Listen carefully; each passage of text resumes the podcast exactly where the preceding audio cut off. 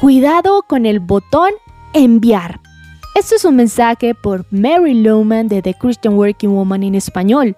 Y al concluir mis pensamientos acerca de la comunicación electrónica efectiva, ese es mi mensaje de precaución. Ese botón de enviar facilita el envío instantáneo de un mensaje, pero si te descuidas también puede convertirse en tu talón de Aquiles.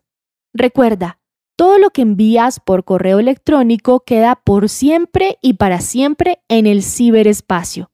Tal vez lo enviaste a una sola persona, pero es posible que muchas personas que jamás lo debieron ver se enteren de lo que enviaste. Nada de lo que escribes en el ciberespacio se puede borrar. Pierdes todo el control sobre tu mensaje tan pronto presionas el botón enviar.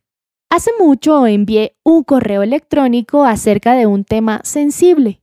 Justo estaba por presionar el botón de enviar cuando me di cuenta que de ninguna manera quería que ese correo quedara en el ciberespacio. Y hace poco también envié un correo a la persona equivocada. Vi el primer nombre, pero no revisé el segundo nombre. Resulta que en mi lista de direcciones tenía los mismos nombres con diferentes apellidos y envié el correo a la persona equivocada. Gracias a Dios, el correo no contenía ningún tema sensible y no causaba ningún daño. Comprendí una vez más lo fácil que es enviar un correo a la persona equivocada. Así que una buena regla general es leer todo antes de enviarlo. Revisa bien los nombres antes de enviar un correo, pero también pregúntate, ¿hay algo en este correo que no debí escribir? Si tienes dudas, no lo hagas.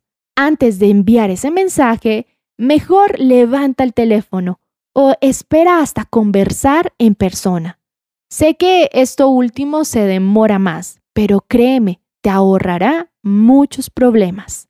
Proverbios 21-23 dice, El que refrena su boca y su lengua se libra de muchas angustias.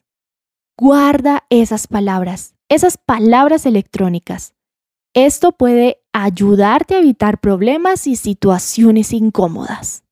Encontrarás copias de este devocional en la página web de christianworkingwoman.org y en español por su presencia radio.com, SoundCloud, Spotify y YouTube. Búscanos como The Christian Working Woman en español. Gracias por escucharnos. Les habló Alexa Bayona.